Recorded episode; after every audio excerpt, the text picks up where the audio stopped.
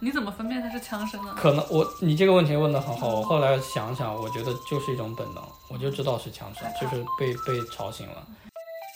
你如果害怕无聊，又怕死，美国是不适合你的。我会把离别看作是一个人生中特别重要的一个组成部分，就是它是我们人生中非常核心的一个东西。这里是 Five Lake for Sea，我们邀请生活在世界各地的朋友们，以创作者、设计师、异乡人这三重视角，跨越时区来沟通、分享，并产生碰撞。话题围绕但不限于海外生活、技术和艺术，希望能带给你来自五湖四海的陪伴和故事。大家好，今天呢，我来到了深圳，然后见到了一位之前我在盐湖城遇到过，不是遇到过，就是特意去找他玩的一个朋友， 圭多达莱佐，啊，是著名的三角铁演奏家， 不知道现在还演没演奏三角铁啊？然后我们做一个简单的自我介绍吧。呃哈喽，大家好啊、我是潘行子明。如果大家上知乎的话，可能知道有一个音乐领域的经常写东西的人叫圭多达莱佐，那个人也是我。嗯啊、我之前因为在知乎随手瞎写了很多关于三角铁的东西，后来就就莫名其妙的火了。然后呢，我和蝴蝶也是很多年前就认识，一直也是关系很好的朋友。我们之前在呃盐湖城的时候见过，今天事隔八年，现在在深圳有机会再次见到，所以感慨 良多。是的，我还记得就是在盐湖城当时刚去的时候，百老嗯汇的距离，还有就就是 Salt Lake City，对啊，是那《摩门个之书》吗这？叫叫什么来着？好像就是叫这个《摩对门之书》里面，对对对对所以我对这个地方的总的印象就是一个很没有意思，然后只有宗教，呃， 然后可能风光还可以，大概一个对这样的印象。嗯，而且盐湖城 Salt Lake City 是全美国城市名字里最长的一个名字。嗯对对，哎呀，对我觉得你的概括挺准确的，它的确宗教氛围相对来说也不能说特别浓，可能在某些时候是比较明显的。嗯，然后有很多人会觉得挺无聊的。嗯的确是这个样。可能我的感受有一点点类似吧，因为当我们想到盐湖城，想到整个犹他州，肯定摩门教是第一个从我们脑子里面冒出来的这个概念。我的感觉是，它的确是一个呃影响力非常强的一个东西，不管是在教育、生活、政府各个地方，整个犹他州基本上都是建立在这个摩门教的这个基础上的。但是其实，呃，话说回来，因为盐湖城它是个很大的城市嘛，因为我们知道，在美国的话，哪怕你整个州都是比较保守的话，但是那几个很大的城市基本上都是非常的 liberal 的，所以说。嗯、对。从政治光谱上来说，盐湖城这个城市，你如果看它的，比如说大选的投票这些东西，它其实还是很很蓝的一个地方。但是就算是这个样子，其实其实你也会发现它至少比。就是美国其他的地方，它的这种宗教氛围是要强一点的。包括整个犹他州的学校，哪怕犹他大学作为一个公立大学，其实我不敢说的特别死，但是它某种程度上来说是建立在这个宗教观念上的吧。而且我记得我老师跟我讲，我我我对这个数据表示怀疑，但他的确是这样讲，他说就是犹他大学有百分之九十多以上的师生都是信摩门教的。我个人我我不太相信，但是他是这样说的。我觉得这个比例应该是比较高的，因为不说这里的话，就就是犹他有其他的一些学校，比如说 Provo 的有那个杨百翰大学，哦他们杨百真的翰是一个摩门教的私立大学，他们是非常规矩是会特别多，而且会特别严的。我在犹他大学，我有个导师嘛，啊、他他这个人很有意思，就是如果你跟他交往的话，你就会觉得他肯定是很 liberal 的人，他不会是一个有宗教感的人，因为他单身一人，他没有结婚，是一个是一个男的。我们当时他已经五十多岁了，然后过得也挺潇洒的。你不管从任何方面给我们的感觉都是一个非常非常自由派的人。但是他竟然是个摩门教徒，就是我们都不敢相信。但是呢，他其实我们知道摩门教它是一个非常强调，比如说家庭价值，就这种传统价值观的。他所以说他又他又没有结婚，就这方面就感觉就特别违和。而且为什么要提这个呢？因为他最开始就是在那个杨百翰大学工作的，哦但是杨百翰大学如果想要给他这这种 tenure 的职位的话，他们的规定是说你一定要结婚，就这样。然后他因为这个，他说我不想结婚，后来就走了，来嗯来了犹他大学，那样然后一直没有结婚。所以我觉得挺奇怪，就是从这个角度也可以讲，可能在整个犹他就是信教的人，他的比例的确是很很高的。就是有时候你觉得他可能不是吧，这种人可能都是会会是摩门教徒。我感觉你已经把我要问的第一个问题的一个词说了，是不是？就是因为我们一般都会对对问，如对。果要了解一个城市的三个关键词的话，嗯是不是有一个就是我对，们叫肯定肯定是要有这个盐湖城，哪怕你只是去旅游的话，你可能也去市中心嘛。它的市中心就是非常典型的摩门教的那个建筑，我们把它叫做摩门圣殿嘛。它有个圣殿广场，我忘了当时你有没有去。有趣有趣趣对它是一个圣殿广场，那个圣殿真的是非常的高大上的一个，而且如果你不是教徒，你是进不去的。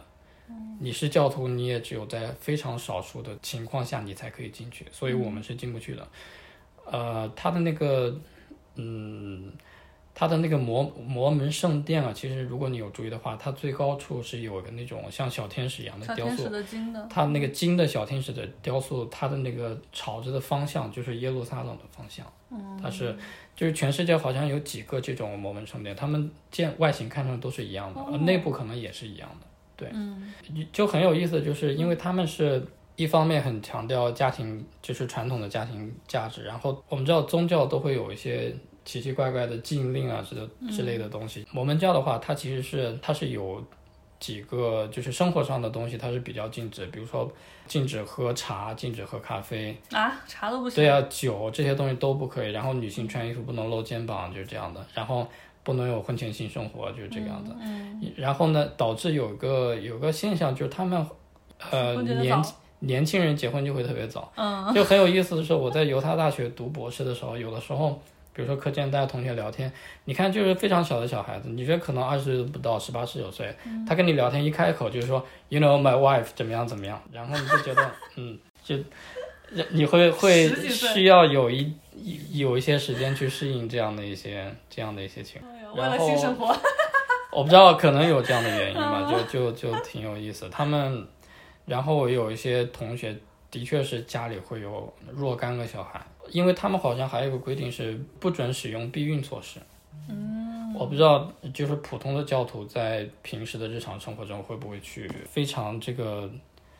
严格的贯彻这样的一些措施，但是反正我知道教义上是这样，但是摩门教这个东西，它其实某一些教义、某一些方面的确是跟现代生活是有冲突的。比如说，他们是规定一个男性是可以娶四个老婆的，嗯，这个东西是跟联邦法律是有抵触的嘛。那所怎以么说，办呢？最后他们两方就是纠结了好久。最后，摩门教是说明面上是废止了这种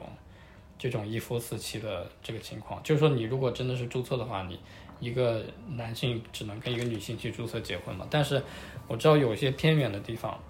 他们仍然是实际上就一个男的和若干个女的生活在一起，也就是说实际上还是会有这种，只不过从法律层面上可能做了一些妥协。然后他们这个势力真的很强大，摩门教的那个最高的领导层，我们把它叫做长老嘛，就是他们每次长老那个换届选举，都是非常大的一个事情，就是感觉非常 political 的那种感觉，因为他们要，他们要把自己关起来，禁食祷告，然后要好久，然后选出新的一届这个领导层，啊、然后他们还要开新闻发布会，然后记者就会问他们一些关键问题，你们是怎么看？比如说最近肯定都会问你对，比如说 homosexual marriage 这种东西怎么看？他们肯定都会用一些比较官方的词令表达自己不是特别支持这种这种东西，所以大概是这个样子。那整个摩门教在美国多吗？就信这个教的，或者在全世界范围内？其实是我觉得是挺多的，因为摩门教他们有一个规定，就是教徒的话，一般情况下需要有两年的时间是哦在海外去去传教做这个传教。摩就门中国大陆其实可能相对来说管的比较严一点嘛，但是我觉得可能中国大陆以外的全世界大部分地方，包括香港、台湾，都是会有摩门教的去传教的，而且就是像这些地方的这个信徒也是可以到盐湖城，就是到犹他去做传教方面的义工啊什么的。因为你去圣殿广场，你会发现他们那里呃 visitor center 里面的这个工人的话，他是可以说各种语言的，有这样的一些员工在里面，就是他看到你说中文，他就会过来跟你跟你，然后还会送你一本这个中文的他们的我魔文们经，说所以就是他们的魔文传经教的这个对。能力是非常的强大的，也组织也非常严，而且就是我在盐湖城生活了五年，大部分情况下我这个宗教没有没有让我太反感，就是我觉嗯得挺好，因为他们人都挺好的。我记得我走的时候，真的我的朋友组织了他们教会一帮人来帮我打扫那个 apartment，这些都嗯是免费的，我我还挺感谢。我但是我想起来一个事情，我觉得我有点介意，因为有一次我在同学家里吃饭，就是一群中国学生在同学家吃饭，然后就有人敲门。嗯，那我然们就后来对，打开门就是他们就是来传教，而且这个其实我不介意，因为他们是会挨家挨户敲门去、去传教嘛。嗯。但是开门的是两个中国人，嗯，是说中文的，嗯，所以这点让我很介意，就是我非常好奇你们怎么知道住在这里的是中国留学生？你们是做过什么样的秘密的背景调查还是怎么样？这点是我最介意的，就是如果你真的派两个人来传教，我我不会有什么意见，我他们可能只是在门口听到了，那反正我我挺介意这一点的， 其他的都还好。就是之前听经常有听到有人说，就是经常会有两个穿着西装笔挺的人上门来给你传教，但是这个我倒没有碰到过。我们在 Austin 也碰到过，就吃饭的时候有人摩门有人教来吗哎来宣，对，哦，我不知道是不是摩门教，反正我们直接就是，嗯，我们信佛， 再见。他们其实比如说你是一个年轻人，然后你信摩门教，你被派出去。派到其他地方传教两年回来，好像教会会资助你去上大学。嗯，他们教会真的非常有钱，就摩门教是一个非常有钱的组织。不如，因为这个摩门区是大家不是很熟悉嘛，我们再来说一下其他的关键词。 就除了这个之外，在盐湖城嗯我觉得还有什么特还别？有一个让我特别强烈的感觉，就是我总有一种那种跟这个城市的疏离感，嗯，就是一种非常那种 detached 嗯这种感觉。我不知道为什么，就是我觉得这个城市，首先它的很多东西跟我是无关的，嗯，然后这里的人也不能说不 nice，但是他感觉是一种非常 professional 的 nice，嗯，他跟你是没有一种特别强的这种人情味的，可能是因为我在去盐湖城之前，我是在爱荷华州的一个非常小的城市嘛，你知道，在美国城市越小，大家越 nice 那种，所以可能从一个那么小的地方到达了，对于美国来说是个大城市的地方，会感觉到，嗯，这种感觉其实是挺明显的，尤其是刚去的时候，我觉得。我记得非常清楚，因为我刚去那一周，可能出去买东西啊怎么样，有时候别人跟你聊天，比如说在超市买东西结账的时候，别人会跟你聊天说：“啊，你从哪来？”我说：“I'm from Iowa。”然后他们就会非常直白的说：“这个地方听起来就很无聊，我觉得我一辈子都不会去的。” 就是非常直白的这样讲，我觉得虽然那个地方真的很无聊， 不，我承认无聊，但是我可他能不我会这样我说自己就是个无聊的人，我觉得我在那里过得还挺开心的。就是如果你现在让我再回美国，我一定会找一个人嗯大口农村嗯十万以下的小城市去。就是盐湖城，哦对，十八万人，就是盐湖城它大概只有二十万人的样嗯子。我觉得这种城市的 size 是我能接受的一个上限了。就是、我们来对比一下深圳有多少万人。不知道一千万是有。盐湖城的话，我觉得它它其实它的城市，我觉得还不错，因为它是一个很 balanced 的地方，就是该有的东西都会有，然后也不像纽约那种大城市那么拥挤，就是你的 shopping center、电影院、书店，然后餐厅，什么东西都会有。可能比如说，如果你是从纽约来的，你可能会觉得这里的什么品牌有些你会找不到。但是像我如果像我这种人也不在乎这些东西，其实生活上其实还是挺方便的。对，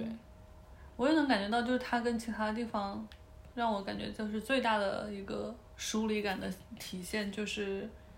它真的很稀疏。虽然我之前在德州嘛，德州嗯它也很稀疏，但是德州的人是很热情的，嗯就是那种他们会开着车在路上跟你打招呼的那种热情。啊但是在盐湖城是不会，而且盐湖城有一种，因为你能看到远处的雪山，对，就可能也是季节问题，就是有一种冷飕飕的风不嗯啊断，的在对你对身边。嗯对，你说这个我、我感觉特别明显，就是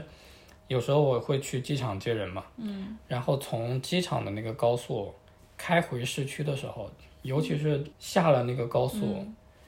那那个下坡进入到市区的城市里面的那那那个场景，我觉得我永嗯远记得，给人看上去就是很冷的，就是周边就一栋一栋的楼，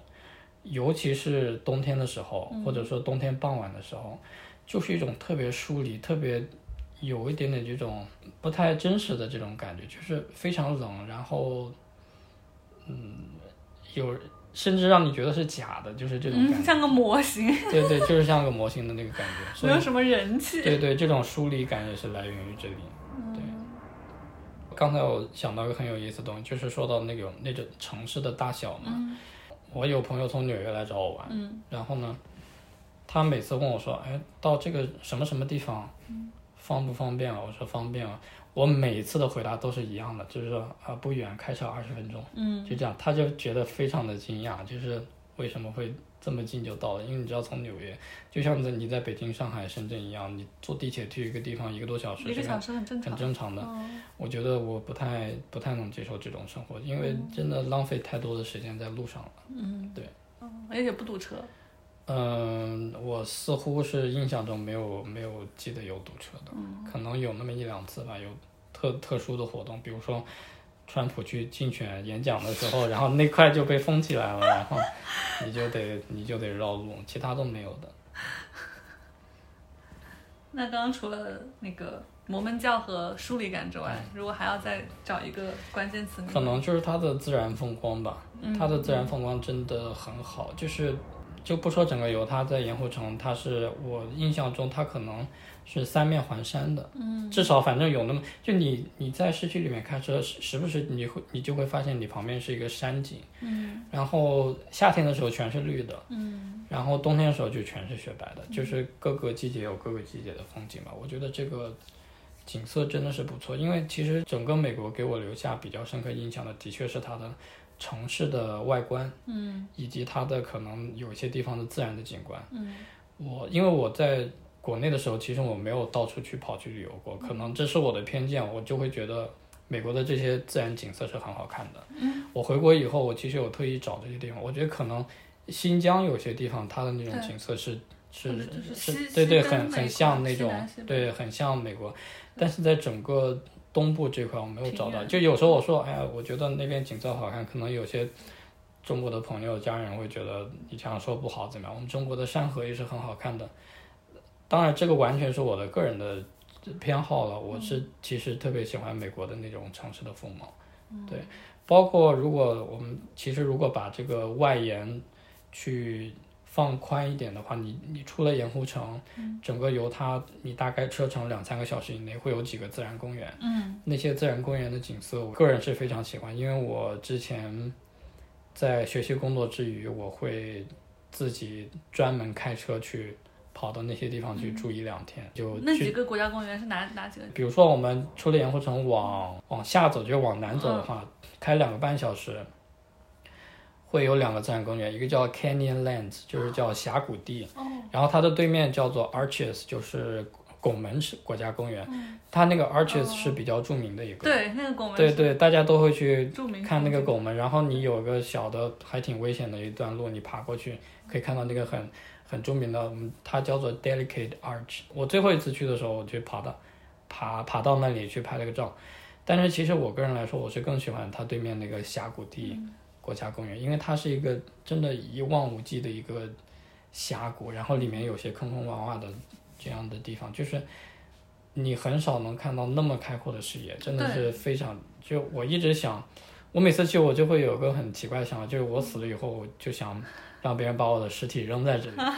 或者把我的骨灰就撒在这里。我觉得啊，那太舒服了，非常自由，真的，那真的是放飞自我的那个感觉。那种地方，那个地方我自己去过好好几次，因为我之之前有时候作曲嘛，每次写完一个比较大的作品，我会给自己放两天假，嗯，我就会自己租个车，因为我自己的车太破 了，我觉得我开，我们等会儿可以讲一下你那辆车。对，我的自己的车太破了，所以我不想 太开搞笑嗯车，我每次都会租一个不同的车，然后开过去，主要是不知道会不会开到一半就散对架了。对对对，所以所以每次都会不敢开自己的车。除了盐湖城往北开的话，也是有一些非常著名的自然公园，比如说那个 Bryce Canyon、Bryce Canyon，我去过两次，但是其实我觉得没有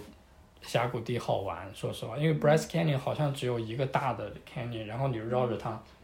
在不同的地方停一下。还有 Bryce Canyon 附近还有一个叫 Zion，就是西安国家公园，嗯西就是那个稀土，对，西土的西安国家公园，那个公园很有意思，因为我第一次去的时候，我真的没找到。就我第一次去的时候，我真的没找到，我跟着导航走，结果就是找不到那个大门在哪里，我就特别疑惑。然后后来我快要毕业的时候，又一次往上走嘛，然后这次特别奇怪，我不是要去这个公园，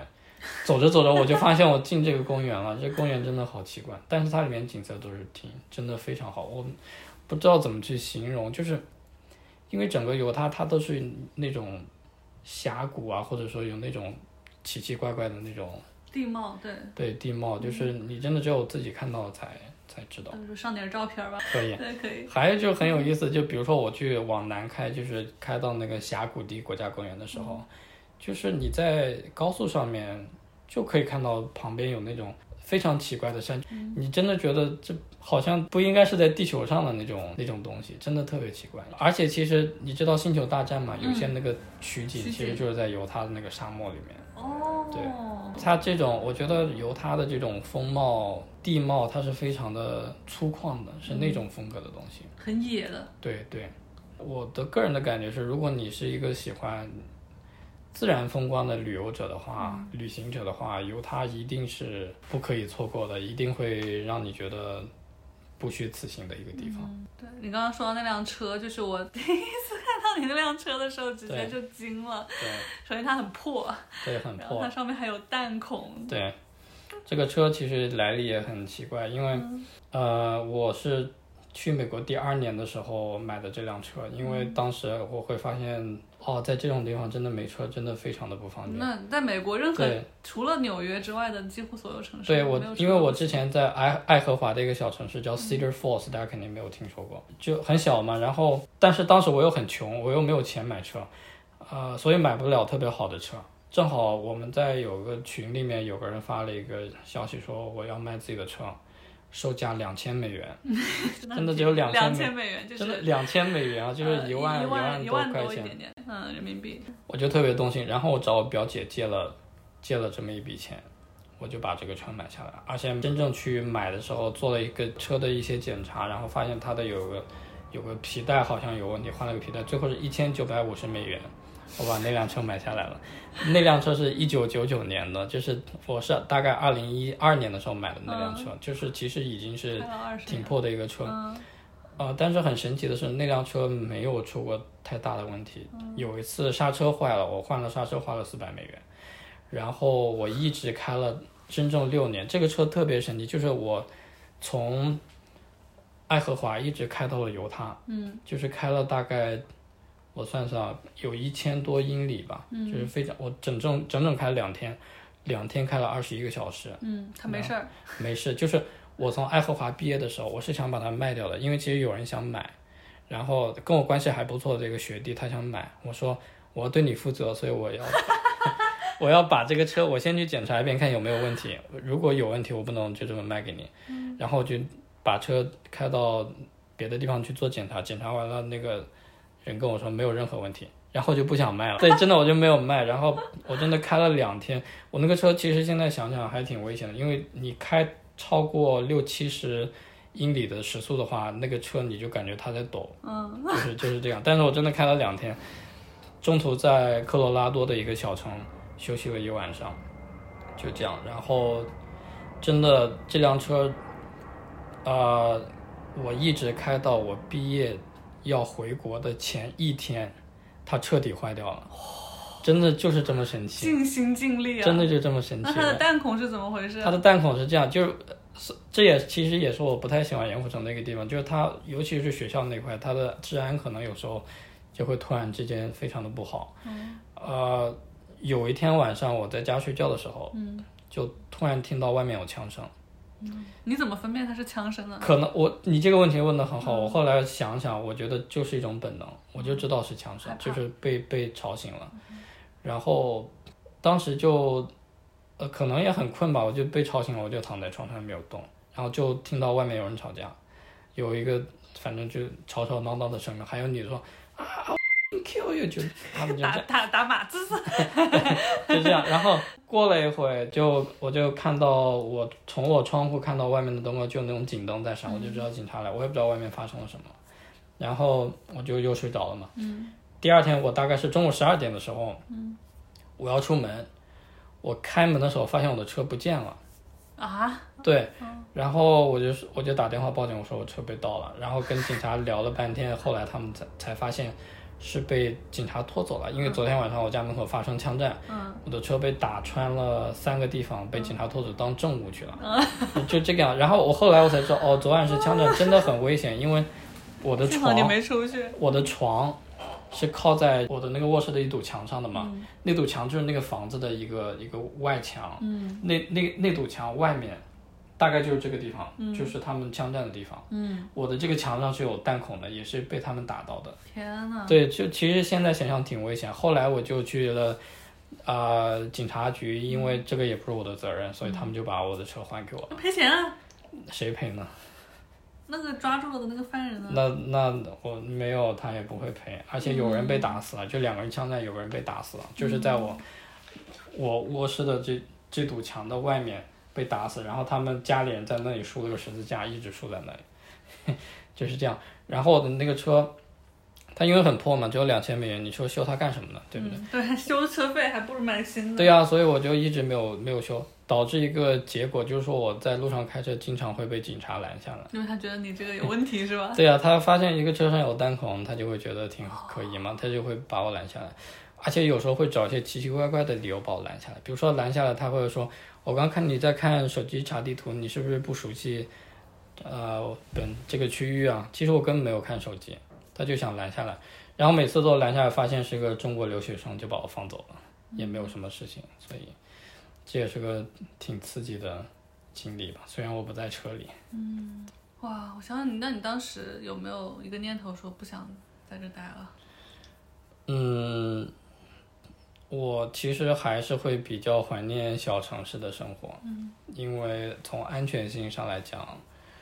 真的是会不一样。因为之前在 Cedar Falls，他们的生活状况是什么样子呢？就是每家人是不锁门的，嗯，真的这个你可能知道，我不知新加道坡其实也也挺是好，就是真的，就比如说。你随便走在路上，你看到个房子，你可以直接把人家就开门门把手一拧就开了，他们都都是不会锁门的，但是在盐湖城就不行。嗯，其实有些地方他们呃也会标榜说我们这个区域治安特别好，大家都不锁门。因为有一次我记得很清楚，我去一个我想租房子，然后去一个地方。那个房东就跟我说，我们这里都是不锁门的。我听了吓死了，我心想，要是我住这里，我一定全给你锁上。但是它整体的治安其实越大的城市，然后越靠近市区，它的治安是不太好的，因为我们学校周边其实还是发生过几次那种枪击案之类的。有一个我记得很清楚，有一个中国学生就被一个挺穷凶极恶的人直接用枪打死了，非常可惜。嗯，就在我们学校。对，这就是大家说的美国不安全嘛，因为它有这种完全毫无理由的、莫名其妙的。对，就非常的，可能什么事情都有利有弊吧。因为我一直在想，如果当时我拿到身份留在美国的话，我做的第一件事情一定会去买枪，嗯，而且一定是买三把，嗯，我会车里放一把，嗯然后我家的客厅会放一把，然后我的卧室会放一把。而且你要去练训练，拜托你我要是我不练，你别想自己我有打训人练，啊了。 我我我有个关系特别好的老师，会时不时的带我们去那种靶场去打靶，嗯他的车里面就随时都放着三把枪，我觉得还挺酷的。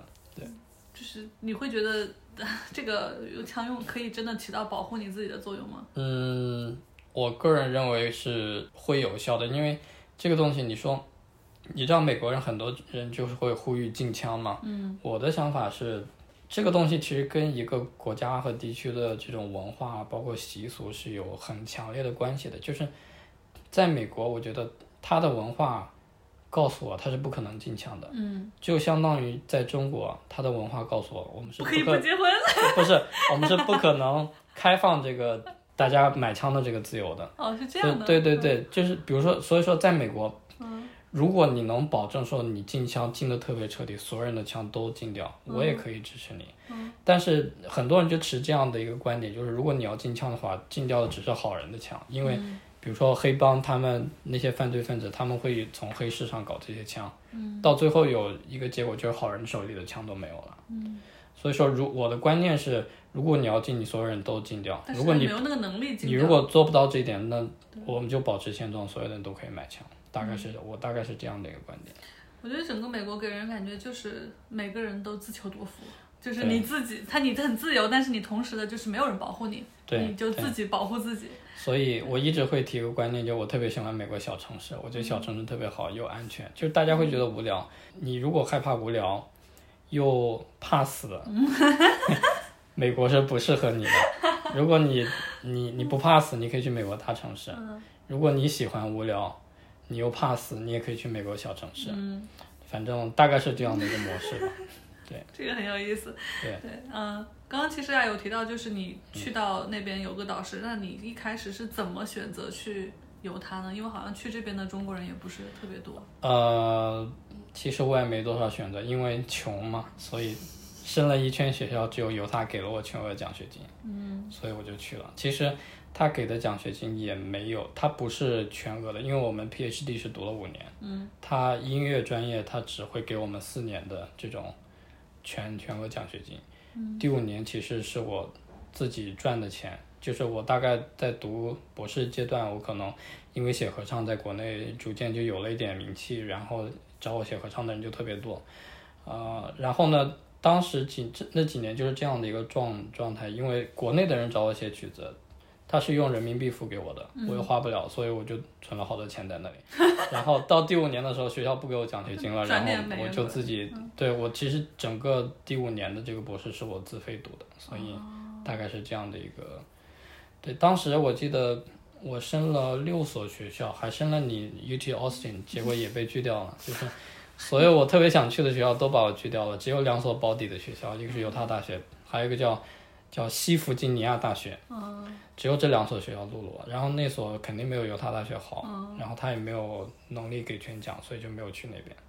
所以其实也没有太多的选择，所以我有时候一直在想，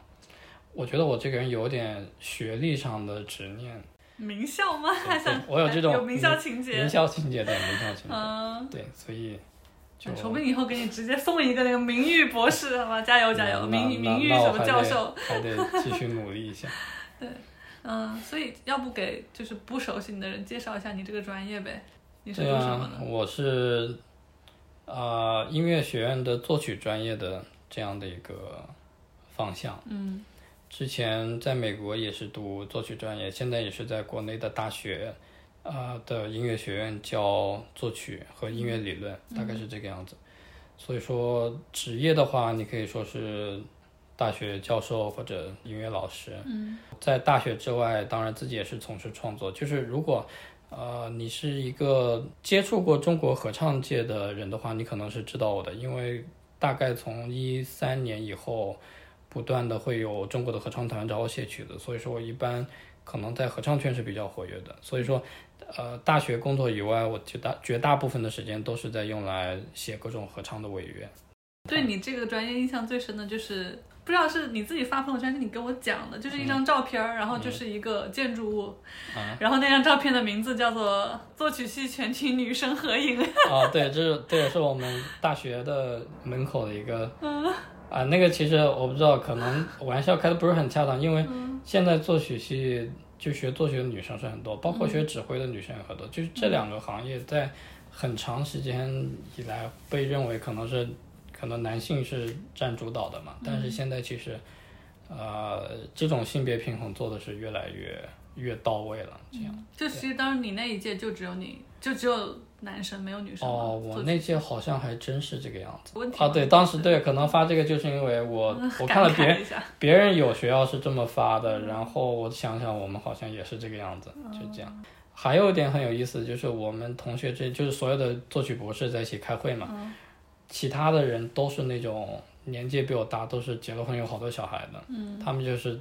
一下课就马上要跑回家，就是带陪家人那种。然后有天我就我突然意识到这这点，我就说，哎，我意识到好像我是在做唯一一个没结婚没小孩的。其实我是一种开心的心态说出来，他们可能理解错了，觉得我会觉得遗憾啊什么，就来拍着我的肩膀去安慰我说：“你也会有的，你也会有的。”对，就是这样，因为他们都是本地的这种，可能都是摩门教徒啊，这个样子。因为在他们的观念里，就是没有这个其实就是很惨的，但是对其实对你觉得就是对很正常的。对对，嗯，我心里想，哎，我读书都忙不忙不不过来了，对没心思管什么其他的了。对还小孩儿，他们怎么忙得过来啊？你说，对，想想不通，真的又要照顾小孩，还要读书，哎还得赚 钱。嗯，啊，说不定家里很有钱，那没有，其实大家都可能互相了解，都知道都是那种特别普通家庭，因为你知道美国那种嗯普通家庭其实可能不会特别有钱的，都是可能我还以为学音乐的都是有钱人。没有，这个是可能在中国，这也是个文化差异。就比嗯如说你在中国，你会觉得学音乐都很有钱，因为找老师要钱，读音乐学院学不学费也起啊贵。但是在美国不是这个样子啊，就是他们可能有更多更加 affordable 的这样的一种选择去学习音乐。然后嗯你如果真的去读大学的话，你要去公立大学的话，它学费的收费标准跟所有专业都是一样的。嗯，你要去私立大学的啊话，那那其他专业的人，你其实你去读斯坦福，你去读耶鲁，那你学费也是很贵的，嗯就是这个样子。所以在美国来说，学音乐花不了太多的钱，反过来说，音乐老师也发不了财，啊啊，啊 就是这个样子，所以很有意思。 是，然后还有就是说到安全的问题，其实，呃，我之前在 Cedar Falls 的时候，从来没有遇到过那种流浪汉，因为哦他就是没流有、浪汉嗯那个城市就没有这种。 好像每期这种设聊定美国城市必聊流浪汉，逃不我过真的去我去嗯了盐湖城，真的前几天在外面就会碰到流浪汉，而且是我在，就也不在市中心，就是在我学校附近，我住的地方附近，我车停下来去一个商店买个东西回来就，就会有人过来直直接找我要钱，嗯，你有没有就是 small change 可以给我？嗯我当时还特别单纯，我把钱包掏出来给他看，我把钱包掏出来打开，你说是，你看是空的，我真的没有钱。我当时就单纯到这个这个这个地步，对 好啊搞。笑后来后来在市中心，你就会发现就流是浪那汉说：“种来，我给你一块对，钱就吧。是那种 shopping center 那些地方就会有流浪汉，而且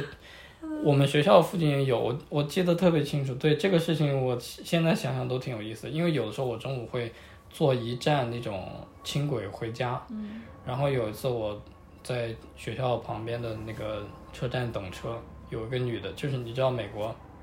有有句话说，你的身材可以反映你的阶层嘛，嗯就是有个看上去特别胖的，一看就是、就是可能过得比较、比较不好的 那嗯不种太，健康。对对，不太健康。而且那个女的我看到过好多遍，她每天都拿着好大的一个这种大概这么大的一个罐子，里嗯面全是装的可乐。然后就是哦，像那个饮水机的桶那么大对一对桶的对可乐，然后她有一次我就很奇怪，那天是我坐在这里，她就过来找我要钱，就说你有没有 small change 可以给我？嗯我当时真的没有，因为我说、我说我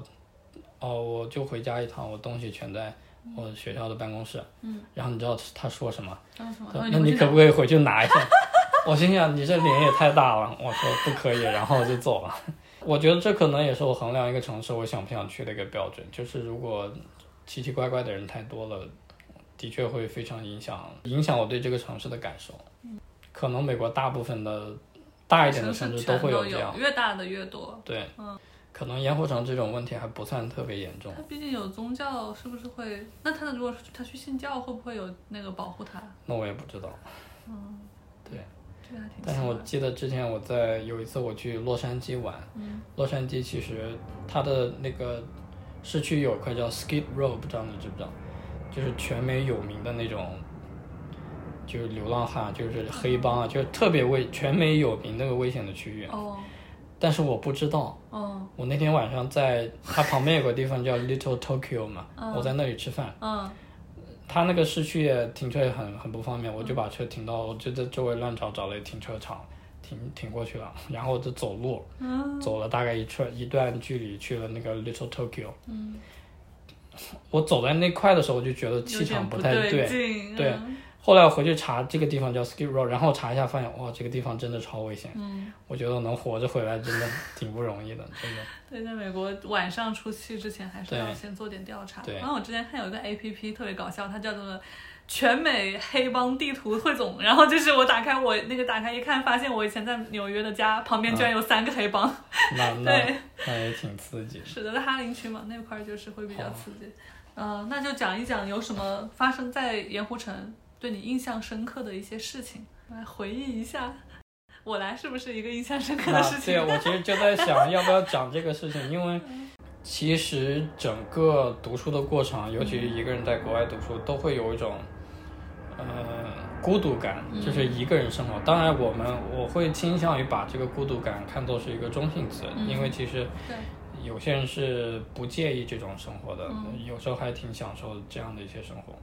但之前我们网上会流传一个一个 list，说你有没有做过如下的事情，嗯就是说你的孤独指数是多少级。哦然后对应了一下，我发现我在呃盐湖城读博的那几年，我都做过，我甚至一个人去做过手术。嗯哦，这个是一个很有意思的事情，我得吐槽一下、 美国的这个医疗的这个情况， 是因为有一段时间我的嘴唇上长了一个东西，嗯它一直也不消，然后我就去学校的叫 clinic，它不叫 hospital，、嗯就相当于一个卫生所或者诊所，它里面的那个医生也不叫 doctor，它叫做 practitioner，、嗯你知道你知不知道 practitioner，？它其实就是一个，他反正不是医生，他水平也不是很高，所以然后我就去我说我长了个东西，嗯也不知道是什么，他说哦好，你坐在这个房间等着，然后他就走了。嗯过了好久，他回来，我听他说的第一句话，我内心里就惊了。他说：“我刚才在网上谷歌了半天。”我心想什么？ 对他，我在网上谷歌了半天。首先这句话我就惊了一下，然后他就继续说：“他说我也没查出你这是什么 东西。快笑死我！你我不知道自己谷歌吗？”对呀、然后他的下一句话又让我惊了半天。他说、i suspect it's skin cancer。” 我哪经历过这种震慑？我心想，哇，我才三十岁，你就给我来个 cancer。 cancer 后来，其实实后来我才知道，skin cancer 和其他 cancer 是不太一样，哦因为它是可以治的，哦，它不像其他那么恐怖。 他说我听到哎怀疑，癌他症对这啊，个他词说吓坏了我怀疑你这是 skin cancer。他嗯说我们呃需要把你 refer 到那个 hospital 哦里面嗯，去。吓坏了，对我要然后我嗯开始心想，估好好算自你己的晚你年对你你你赶紧 refer 吧， 就是这样。然后那天下午在想，嗯我遗产怎么分呢？ 对我我好多我好这个空空的钱 包，反正也没对什么呀、好对呀、啊分的我只有一堆书，还有一堆 一堆 CD，你们想谁想要就要吧。然后，而且那那次倒约的很快，就是他给我约了一个医生，好像第二天、第三天我就可以去，因为我们知道在美国，他好像大家都说约不到嘛，因对为吧我？一你般要推到一个月以后，对啊，我那个就很走运，可能是我在哦，可能真的是对以为 cancer，你是癌症，然后我就去了，然后那天就去了，那是我在美国七年唯一一次真正去医院。嗯然后就去了，然后那个我就躺在那里，他专门来了个那个 dermatologist，、就是真正的皮肤专科的医生嘛。那个医生我就说学校的人跟我说这是 skin cancer，他就看了一下，他特别好玩，他说你介意我把我学生都叫进来看看吗？真的是电影里的那个状况。然后他我说我不介意，我都这样了。 他教了一群学生就围着我，然后他还跟他们讲解，然后他我不知道他是不是故意的，他跟我说话大大喘气，他说。the chance that this is a skin cancer，嗯，他就停住了，然后说 is zero，然后我就说好，那好，然后他就他好像是想让我轻松一点嘛，他就说，嗯然后我就跟你去想，他就拿出一个像棉签一样的东西，然后蘸了一点什么奇奇怪怪的东西，然后在我这个嘴唇上粘了一下，就把我那个痘痘给拔掉了，然后就就好了，我说啊就好了，他说好了，你走吧，然后就走了，我说我还挺感谢，我就走了， 然后呢？我接下来连续几个月，每个月都会收到一笔账单，就几百美元、几百美元这个样子。嗯然但后是报销了吧？我就很怀疑啊，我就打电话给保险，我说我们这个是不是可以报销？他说你这个属于手术，是不让报销的，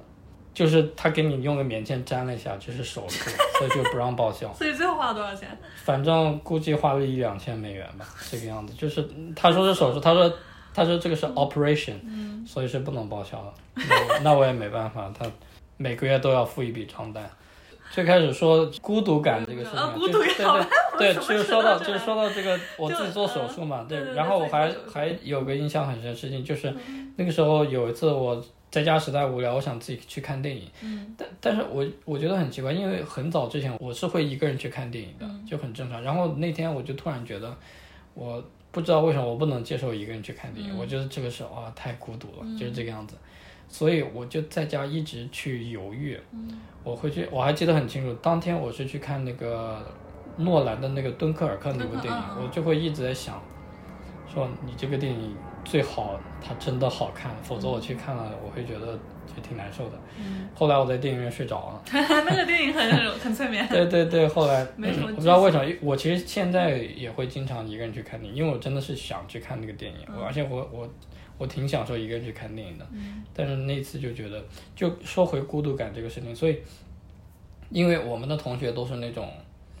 有家庭的嘛，平时我们不太会有机会去出一起出去玩，所以有的时候时不时会有朋友去从外地来找我玩，就是这个还挺，就是我其实还挺看重这些经历的。有时候别人来找我玩，我们就可能一起去周边这样玩一玩。嗯，对，这些事情可能也是一个。但是从另一个方面来说，我觉得这些就是朋友的这些跟我交往的经历，让我非常主观的学会了一个事情，嗯，就是接受孤独和这种呃一个人的这个状态，接受这种离别的状态，因为其实嗯他们都是过客。呃，每一次相遇其实一定会附带一次离别，嗯就是就是这个样。所以说我我有时候我想自己，我觉得其实我是个很冷漠的人，就是我不太会表达自己的自己的情感，嗯就有时候有情感我也不会表达出来，我会让人觉得你这个人怎么好像就是挺冷漠的。嗯可能我觉得大概率也是自己一个人在外读书那段时间养成的一个习惯，就最后我会自己就说，哎呀，那最好还是这样会会好一点，不管是对自己还是对别人，都会都显得易于处理一点吧，就是这个样子。那你会觉得这会影响你音乐创作吗？因为音乐创作需要情感吧。啊，你说的这个非常好，因为我不知道是不是当时已经埋下了这个种子。我其实，在创作中有一个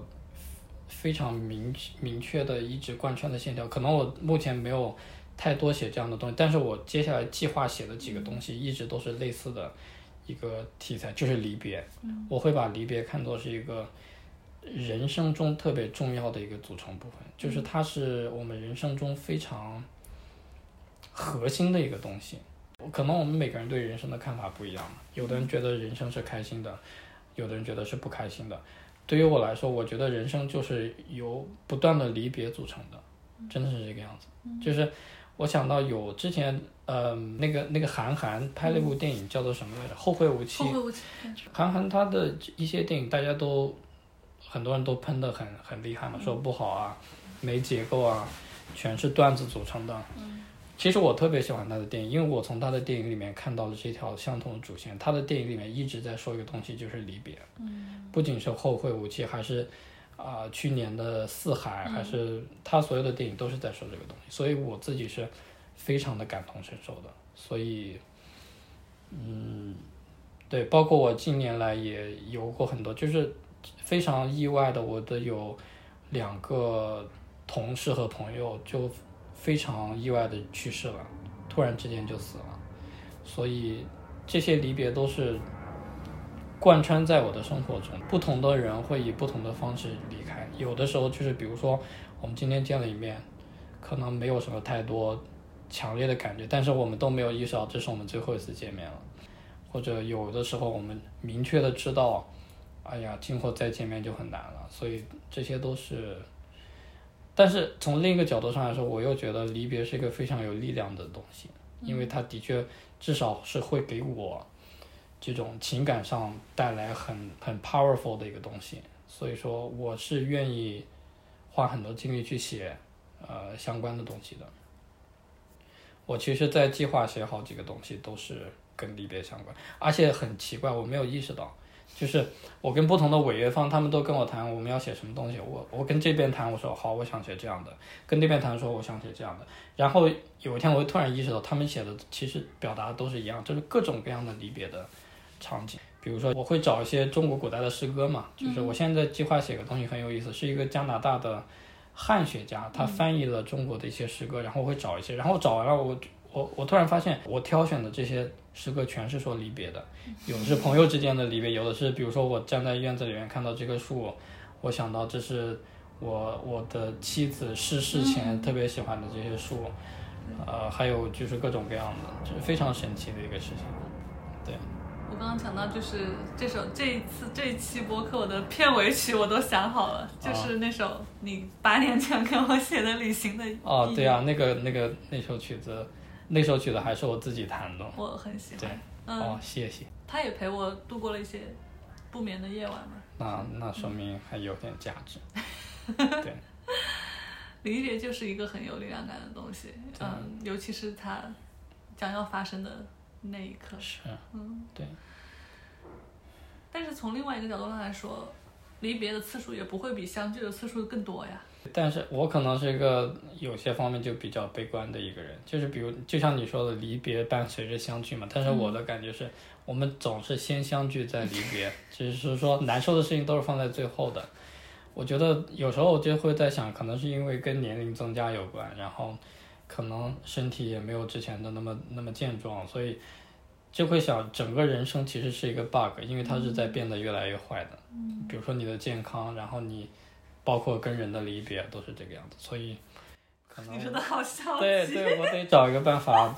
想一些更加正面的东西。嗯，其实没有关系，我觉得可对能就是有消极的人也有积极，我就是那种很积极的人，我对跟你对是对个对反对的，就是我会完全不这么看这件积事极情。一点其实是好事情。我看那个事情就会觉得啊，那现在此刻就是我们人生中剩下最好的一个瞬间，就是最好的一天，这是我们接下去人生中最好的一天，所以我们今天一定要 have fun，我们要开心，然后 要积极，要去做想做的事情。对，嗯，而且我也会觉得说，我自己觉得精神上的积累、成长和你的经历，虽然你可能觉得身体越来越坏，但我觉得你的精神越来越强健，越来越有力量，然后你可以去战胜很多东西。 这样那也是的吧，因为总不能精神和身体都变得越来越坏，有啊，但是 那就是有啊。至少精神方面还是比较比较强的。我还记得跟你一起去逛了呃一个你们学校的博物馆，对吗？啊、是自然博物馆吗？还是？然后你当时看到了三画，哦哦哦对对对然后对你在对写那个，对对对，那个时作候品正好在写那三那个，对，后来写了个《弦乐四重奏》，还在美国演过几次。嗯，对我是个挺喜欢逛博物馆的人，艺术馆这些东西，因为每次去一个城市，我都会去那里看它的这种，可能有的时候我我会对两个东西比较关注，一个就是当地的自然公园，嗯，尤其是如果有国家公园，我肯定会去转一圈，嗯，还有一个就是当地的艺术馆，嗯，可能听起来挺文艺的，但是我不是在刻意营造这种形象，我就是挺喜欢这样的一些东西，然后他们会给你一些创作的灵感吗？会有啊，对，的确会有，对。那很神奇，因为博物馆或者是这种艺术馆，它的展出是一种艺呃视觉的形式，但是你嗯的创作是一种音乐的形式。你觉得它两个有什么共同点？嗯，其实所有的艺术创作都可以以一个东西为目的，就是传递人的这种情绪和情感体验。嗯，然后这种体验其实是可以在不同的艺术形式里面共通的。嗯，对呀、因为我们的情感其实可能都是会有类似的吧，比如说悲伤、快乐、恐惧。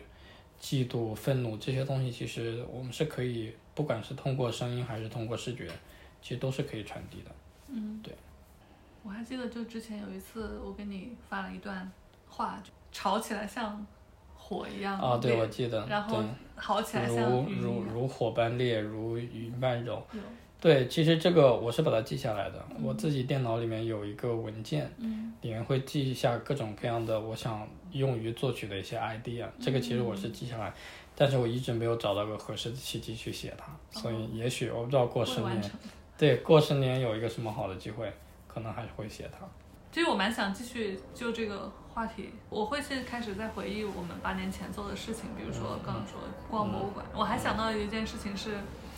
我们去逛动物园，啊，对，正好也是学校旁边，对对，我还印象挺深的，就是盐湖城它有一个很可爱的那个那个叫什么来着？舍利还是舍利，对对对对对对对，那个动物很可爱。是？我就觉得那个动物园也是我逛过最清冷的动物园，就是怎么会有那么，就是动物园一般都是很热闹，很多小孩子、气球，很欢乐的海对，洋。所以我那个我就动物说园完盐全湖不城是是一个很奇怪的地方，嗯它好很像安静，对也对没什么人，对。然后它的动物也很安静。我其实去过其他城市动物园，我去也很亚特干兰大和洛杉矶，很奇嗯怪，我都会去跑到他们动物园去看。我嗯哦人生中第一次看熊猫是在亚特兰大看的，对，他们的动物园就很热闹，而且熊猫真的是一个招揽人的一个嗯特别有效的东西，因为整个它其实整个动物园也挺安静的，嗯但是你知道吗？熊猫园就是人声鼎沸的，而且他们会把熊猫园放在整个动物园最里嗯最里面，对，柏但林也是，是盐盐湖城就可能也还好吧，安静也不是一个坏事情。 是的，很不一样的一个感觉，对，嗯，仿佛在拍那个 动物世界的感觉，就很很空旷，然后对大那些动物也都很闲散，然后那个园子也对挺大的，对对。嗯，还去了肯德基，要，哦不要对对对，这个也是一个挺有意思的东西，因为盐湖城有全美第一家肯德基的那个餐 厅，就因想为起来很奇怪，为什么不对在对肯德基？对为什么那在不肯德在基？它不在肯塔基达州勒，它是在盐湖城，而嗯且，呃，中国好像是没有的，但是在美国可能其他地方少数的也有，但是盐湖城的那一家肯德基是自助的，嗯，就对是对我对，们当时是 大难概吃死了，不难吃，十大概十一美元一个人，然后你可以无限量的吃炸鸡，就是它里面的那种不同口味的炸鸡，你可以无限量的吃的。当然，可能也吃不了多少，但其实就是挺新奇的一个经历。炸鸡、薯那个土豆泥，然后对玉米什么沙它拉我随便对我吃来说，它相当于是一个旅游景点嘛，因为你可以去拍一下，上面有世界第一家这个样子，外面还有两个那个铜像可以拍。好像它那个餐厅里面有一些之前就是那个创始人那 Colonel Sanders 他穿的衣服，还有嗯类似的东西，相当于是一个很小型的景点吧。那它为什么是第一家是开在盐湖城？我不知道，因为他可能他当时有这个配方，他是在全美各个地方找这种愿意给他出资去做的，让他进驻的，让他去做这个炸鸡的地方，可能这里是第一家让他同意让他来做的吧，是这个样子。后来我们还去了盐湖，那盐湖城肯定要去看一下盐湖嘛。对，那个盐湖我觉得真的挺大的，嗯，对，但我也只去过一次，但是我记得后来有一次我我开车嗯路过一个地方，我觉得可能也是盐湖，但是哇，那个地方太好看了，就是你看你周边，就你高速旁边，真的是一望无际的那种泛着白光的那个那那个场景，嗯我不我不知道是盐田还是什么地方。可能是盐盐田对干对了，然后对对就是像镜子一样。对对，真的像镜子一样。所以，对，这也是一个自然风光里面挺让人印象深刻的一个地方。但是我记得当时我印象最深的并不是那个自然风光，而是当嗯时你指着一排排的游艇跟我说：“看，这就是有钱人的生活。忘了，想不起来”了。对啊，就是很不一样，因为当时我们都很穷，然后对，都是在异国他乡，还在下一是顿还不知道吃不吃得起的那种状态，然后也不知道之后会去哪里，然后对，就看到那些游艇停在那边，停船费都不知道多少钱，就心生感慨。现在想想，哎，八年过去了，就很不一样，整个人的状态、做的事情和想的事情也都很不一样。我觉得其实也挺走运的，因为嗯不是每个人都可以有特别好的发展的。我其实自己之前对自己的设想真的是，博士毕业可能在美国随便找一个那种特别小的城市，嗯特别一般的学校，当一个老师，就提前进入养老生活了。没有想到自己会回国，然后现在好像作品违约这种东西也挺多的，就是会一直挺忙碌的，因为对于我们这个专业来说，是如果你能真正是以音乐创作这个事情来赚钱养活自己，在以所谓的作曲家这个身份在社社会上活动，它其实是挺难的一个事情。对啊，很每少哎。年学作曲的人有很多，毕业的人也有很多。嗯，大部分人的作品可能大家是一辈子都不会去听的，也听不到的。嗯，所以说想想也是个挺挺神奇的经历。嗯，对，所以从这点上来说，还是要感谢嗯盐湖城，感谢我的母校吧，嗯毕竟给了我这样的一个头衔，让我可以不知道怎么说，让我可以有后，它是你后面发展的一个摇篮吧，是你的对啊，因为一个别开人始。别人看到你是博士什么的，都会敬你三分，这个样子你真的读的很不容易，好吗？你这个博 士。还好吧？我还就好。就是听起来有一个说法说那个什么，对，在国外一个人读博士的人心里都有一点点多多少少会有一点点问题，就是啊嗯，对，反真的很嗯正难。嗯，我觉得特别有意思。在知乎上有个问题嘛，就是说你读博士，你觉得自己受到尊重了吗？是这样的。嗯然后我就想起一个事情，我回国买车的时候，嗯我办那个车贷，嗯然后那个银行的员工作人员就跟我微信上说，我们明天约明约了明天早上去 4S 店办这个车贷的手续。我说好，他说你要带身份证，嗯我说好，我说还需要带其他的材料吗？他说不用，因为你学历高。啊，对我这个印象特别深，然后就跟别人其实有自黑的意思。你说，你看读博士多好，办车贷都不用带其他材料，别人就会反过来黑我说你都博士了，买车还不能全款。 对，就是这么互相黑过来的。 不是，因为真的读博士有一个我觉得最大的问题就是，当你明明可能比同龄人更，你觉得可能我更聪明，我更有学习能力，我嗯更厉害，但是人家在那儿赚钱，你却在算着明天我吃什么。真正愿意去读博士的人，可能真的不太介意，就是说看别人在同样一个时间跟你比你赚的钱多。但你刚才说的那段话比较触动我的是，我不会觉得我比别人聪明，就哦，是你不会吗？读了博士的人，可能有更大的概率是会发现自己是没有那么聪明的，因为哦就是你会有这种 peer pressure，、你会发现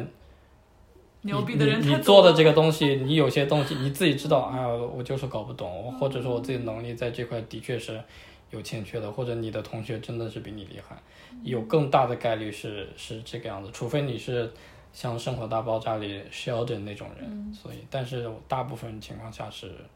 我觉得是这样的一个状态。我是其实不太理解，说我以为像学音乐这种东西，嗯你很早就会知道你是不是一个有才华的，就是在这方面有天赋的人。如果没有就放弃吧，不要根本就不要进呃去。对，我觉得那是你这样的。那你觉得你是稍微有点才华的吗？哦我我觉得我可能是有一点的，可能嗯是乐感会比较好，就是，但是这个东西所谓的音乐天赋，并不是说你有了就可以无限制的挥霍的。嗯音乐天赋，它是说，比如说你有音乐天赋，嗯那么意味着，当你真正好好学音乐的时候，你会成长的比较快，嗯你会一直在一个正确的路上去去去发展自己，是这样的，并不是说你有了天赋就可以不努力了。嗯有天赋不努力其实没有什么用的，嗯所以说是这个样子。就包括我写合唱这个事情，嗯其实我是二零一二年的时候第一次写合唱，嗯那个时候是我一个朋友，一个合唱指挥，他说你给我写个曲子，我说好。我在此之前几乎没有听过任何合唱合唱的音乐，然后我只是靠自己感觉写了一首合唱曲，嗯然后后来那个作品得了一个国际大奖，接下来又有几家。呃，找我写合唱嘛，合唱团找我写合唱，我给我最开始写的那么三四个作品，在国内都特别成功，嗯然后我才意识到，可能我在这方面真的是有一点点嗯才华的吧。所以说，我自己我其实是可以感觉到，因为比如说你让我写合唱，嗯我能清楚意识到从从技术的层面来说，什么地方好，什么地方不好，怎么去改。然后或者有时候我觉得哦这样写很正常，然后我让别的人去写，我让我的学生去写，写出来的合唱就是他们一开始写的时候看起来是乱七八糟的，嗯然后才会意识到哦，原来可能有很多人一开始是没有这样的一些意识的，就是嗯在这个技术层面、理论层面，他们是意识不到应该怎么怎么样写更好的。但是可能一开始我自然而然我就知道，所以也是经历了一些东西，我才能意识到自己是有这种天赋的。但是我我说这个并不是为了自夸，因为其实。有时候写其他的东西，比如说写管弦乐、写交响乐，我可能写的没有别人那么熟练。嗯我觉得我比较幸运的一点就是自己擅长的东西被别人挖掘出来了，所以这也是一个可能是让我觉得很开心的一个地方吧。是你有没有觉得最近这几年听合唱和搞合唱的也变多了？就是这也是对相当于是这对些搞脱口秀啊什么，他们会对有一些以前曾经很小众的东西，突然一下好像对起来一点对了，然后就踩到这个风口上。对，但是我可以挺骄傲的说，就是这个东西火起来，它不是它自己火起来的，我们是有有贡献的，因为我们建立了一个比较好的合唱的生态，嗯让所有作曲方、演出方各个方都有个更好的一个环境去在这个里面去做自己想做的东西，所以说现在才变得比以前更好一点。嗯，对。那你有没有觉得当时在盐湖城里某一个特定的事或者人对你之后有一个比较深远的影响？我记得当时我问你在盐湖城的时候，你都干些什么周嗯末？然后就你们就是典型的那个中国小镇留学生的那个周末嘛，就逛超市， 就去超市采购一下，就是唯一的娱乐活动。呃，对，还有一个就是，其实你说到这个，我想起来有一次我去校医院，嗯然后那个那有个护士嘛，就可能她带我去那个治疗室的那那那一段路上，她可能觉得比较尴尬，她就问我说：“你周末都做什么嗯，？”我想了一下，我说：“study。”对，对，所以太尴尬了，你把气氛变得更尴尬了。对你说逛超市，我觉得我倒没有觉得很尴尬，因为对，可能也是的确因为生活很无聊，因为有的时候我会把沿我我住的地方周边几个超市全逛一遍，比如说周末某天下午就把这里全逛一遍，每家只买一个东西，这个样子。加到你的孤独的那个人可以做的事情中，就是把每一个超市逛一遍。对，我记得有一天我特别想吃那个川味口水 鸡，嗯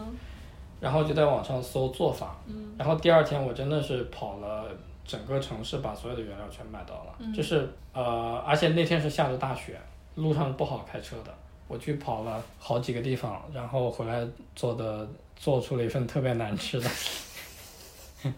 对，但是因为有时候无聊嘛，无聊的时候你你就会去做一些你平时根本不会去做的事情，比如说做饭啊、做菜啊这样，包括玩知乎也是，你说每天在家躺着也没事做，学习之余、工作之余，那就刷刷知乎呗。所以一开始在上面写了好多东西。嗯，对。其实后来想想，有很多还是挺有价值的。对，因为看你整理嗯挺有意思的一个事情是，有时候我现在比如说工作中我要备课啊，或者要查一个资料，我就回去网上搜看一，不下，嗯我就我会去在搜索引擎里搜我想查的那个问题，然后搜出来 第第一个是我自己自己写的自己之前在知乎写的，对，真的是这个样子。对，然后有时候还要参考一 下自己十年前的一些想法，挺有意思的。说实吧，我我忘了你那个在盐湖城的时候，我有没有带你去我们学院旁边那家汉堡店，叫 B N D 是不是可能第一顿就在那儿吃的？哦，因为我特别喜欢那家，嗯可能所有朋友去我都会带他也去应那该家。是。然后你还在那儿跟我讲指挥是干嘛的，我在问你，我记得。那那家店就很有意思，它嗯好多人觉得不好吃，我觉得特别好吃。嗯就是我可能每周会去他家至少三次，嗯而且当时我就挺傻的，就是我每次去都会点一个汉堡叫 pastrami，嗯我当时我根本不知道 pastrami 是什么，后来知道就是那种烤肉嘛，对吧？然后还有一次，当时我不知道 avocado 是什么，牛油果。对啊，你嗯我不知道 是什么，我我不知道我以为是这种汉堡，它就叫 avocado，就是一 种很奇怪的名字。然后有一次，我那天我突然想换一个，我不想点 pastrami，我说嗯我我要一个这个 avocado，然后我就我就问，不是，我就问那个那个店员，我说你这个 avocado burger 里面有什么啊？他就愣住了，看着我，真的愣了半天，跟我说 avocado，然后我才去想，哦，我要查一下这个单词是什么意思。而且有时候，比如说去我在美国待了七年，我不知道怎么去 Subway 点东西，嗯我觉得它哦太复杂了。每次我偶尔会去，都是跟着我老师一起去，嗯，都在他我后们要一面个一样的。嗯啊。对他点完我说 the same，然后然后有时候我说了 the same，然后那个店员还会问我一些东西，要跟我确认一下，我就嗯啊啊 yes yes，嗯就这个样子嗯嗯。对，当然这样说可能让会让人感觉我英语好像不太好的样子，但是就是其实也没有了，只只有。少数的这些奇奇怪怪的对，点其上，实有些东西你不用的时候，你真的用，你不用知道它是怎么讲的。对，我就就说到英语这个方面，我觉得还挺神奇的，因为我真的是我到美国第一天，我就自己打电话去那种水电公司开户，我自己去超市转了一圈，竟然没有任何问题。嗯，我觉得，因为我出国之前，我真整整花了一年时间，每天平均每天五个小时学英语，嗯然后可可能英语还不错吧。嗯就这样。但是有时候会犯一些奇奇怪怪的错误，比如说之前当助教的时候，嗯有的时候本科生会来找我提问嘛，嗯问问一些问题，然后有有那么几天我根本不知道我说的话是不对的，就别人来问我。嗯来找我第一句话都是 What's your problem？对我的意思是说你有什么问题，对吧？我就 What's 会 your What's your problem？他们都会愣一他下，们就然后会这后样来我在想，老师怎么哦，上来就骂我？嗯后来我才知道哦，不应该这样说，所以对呀、啊其实还是有还是有一些黑历史，对 哎，这个如果直译过来就是什么？你有什么毛病？对对，你有什么毛病？对， 那当时他们也没跟你讲。没有，大家都挺礼貌的。嗯 还有就是有时候，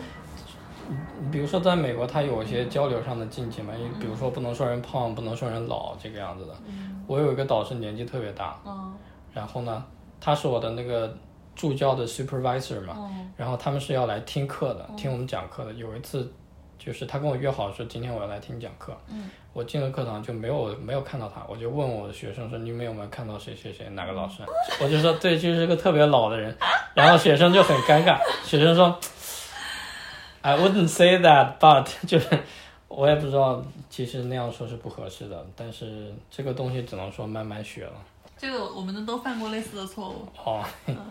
那我们也可以顺便聊一下这嗯个 culture shock 和反向 culture shock，就是我，对嗯，中国有和些美国的差嗯国内的东西我规矩我特别不能接受，比如说。呃你去找工作的时候，他会非常明确的跟你说，三十五岁以上的不要。我最开始的时候我就非常惊讶，我说啊，这个是可以讲的吗？就是就是这个样子。后来发现好像真的是可以讲的。嗯，因为在美国是绝对不可以，你这样说直接就告诉公司啊了。，对啊，我包括性别歧视也是，有的地方嗯他不觉得这是一个错误的，他会直接跟你说我们只要男的，嗯，就是这样。而且反正就是这种很奇怪的，这样的一些，文化上包括开车也是，就是呃国内有这样的一个风气嘛，就是非常讨厌开车加塞，我不知道，啊，对吧？对，我这特别不能理解，因为我们在美国开车就是你打灯，别人就让你了。嗯，我就是想不通，就是别人要变道啊，我比如说我要左转，我真的要变道过去，我要变道，这是个很正常的需求啊，为什么会被人理解成加塞啊或者怎么样？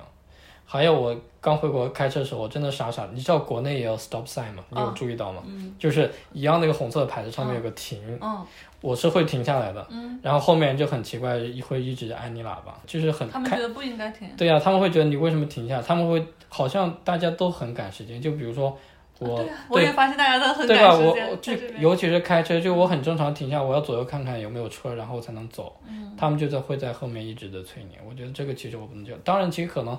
我不知道在纽约这种大城市会不会也会这个样子，纽约可能我会不敢开车，会差一点，因为我开车去过类似地方，像什么旧金山，嗯他们大家脾气是会大一点的，但是。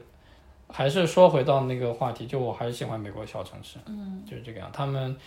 开车啊、走路啊都挺开心的，嗯就慢慢悠悠，也不着急。对对，大家也很有礼貌。真你打灯，就别人就让你了；别人一打灯，你也让别人。就是嗯因为我出国之前是没有开车的，我是在美国学会的开车，所以说我这个这个 shock 对我来说是可能是比较大的。包括还有一些事情，比如说排队啊，这可能都是老生常谈了。就我会习惯站在别人后面，我去银行就是大堂经理在跟别人讲话，我就站在后面。嗯直到大堂经理自己觉得不对劲，他停止跟那个人讲话，然后这样跟我说：“哎，你有什么事吗？”就是这个样就子。你不会上去打扰别人。对我不会，很多人就是直接站到侧面，他们排队是站到这个人的侧面的，嗯然后就会去不断的插话问话，我觉得特别烦。嗯包括你可能有时候看我朋友圈，你会知道，比如说我在高铁上面、嗯飞机上面、音乐厅，我特别讨厌别人就是发出噪音的。啊，我们这边好多人会把东西拿来公放，对啊，就他手们机又不外戴耳放机。，对我我每次都会怼别人，怼得我自己也很辛苦。 哦，就是这些事，手机外放是我最最不能接受的一个事情，因为我特别怕吵，嗯，甚至是一种那种生理性的怕吵。手机外放我真的特别讨 厌。那你对声音是不是特别敏感？就对会听到别人听不到的声音。呃就，会嗯真的会，就是不是听不到，就你注意不到的事情，我会你注意到。注意不我到嗯我之前跟心理咨询师聊过这个事情，哦他说你这个是强迫症的一种，哦这个叫做强迫性接收。啊，就说比如说我们现在在讲话，你周围其实没有什么噪音嘛，但是如果出现一个噪音，我就会集中注意力去听它。比如说像我在家里之前，我家有个那种小闹钟，它走秒是有那个声音的，嗯我是受不了的。我之前大学住寝室的时候，他其他人洗了衣服挂在阳台上面滴水，你也说不我了。哦是受不了的。对，这些东西我都会非常清楚的听到，嗯然后就会特别的特别的难受。但是的确会听到一些有些奇怪的点，比如说，呃，我走在街上，然后有个汽车按了个车喇叭，你知道吗？但汽车按车喇叭，它你会听到一声响嘛，对不对？嗯它其实是由两个不同的音高组成的，你不知道吧？就是它它，我会听这些很奇怪的东西。所以呢，那两个音高啊所以我会发现，就是那种大卡车，基本上，比如说都会是大卡车一它个的那低的一个高音程会宽一点，嗯然后小轿车一般是三度，小三度或者大三，但是它不会是那种特别准的三度，它会有一点点那个音会有一点点偏移的那种感觉，但是每所有的喇叭都有有有两个音组成的，非常少数的那个车喇叭，它的那个喇叭上只有一个音，只有一个单音，但是你听起来，我相信大家都会觉得奇怪，但是可能大家就不不知道，习因惯了嗯为它是少了一个音的原因，就这些很奇怪的东西。那那你比如说呃，对平常你会有什么绝对音高的这种？我其实没有觉得音高。嗯，但是你对可以听到很多东西，你会马上转换成，比如你啊刚才什么对三度这种东西都啊，来对了。对对，就是有时候会有一些奇怪的职业这习种惯转换在里面。那你会不会觉得就是有很多那种很难听的那种流行音乐，就让你很受不了，就想离开那种环境？那就比那如就逛超市的时候，啊，对，有时候我去外面吃饭，我会让他们把音乐关嗯小点，就有尤其是比如说，一整个餐厅没什么人的时候，我就会让他音乐调小，甚至关掉。然后，啊、我有一次去健身房，嗯，然后真没想到音乐成了我减肥的阻力，就是我 去我去健身房，然后他们你知道外面健身房都会会放那种咚次打次那种音乐嘛，我就会我说能不能关掉，他说真不行，嗯不我就行没就去不了，去健身房对，因为学校健身房是没有没有这种背景音乐的，我不知道你们学校是不是，嗯我们是没有的。没有音乐的，对啊，我其实就觉得嗯没有任何声音就是好的，就我如果想听音乐，我可以自己去插个耳机听嘛，这样。包括你坐飞机的时候，它中途会给你放那些电视节目，啊、哦，对，对吧？我我是觉得很吵，没有必要。我我觉得这些东西都可以没有。这期播客我们是在深圳的机场旁边录的，所以过程中能听到一些飞机起落的声音，那也象征着离别这个主题吧。嗯，最后这一集的结尾，我们就用潘行子明在八年前写的这一首《Memory Six: Significance of Traveling》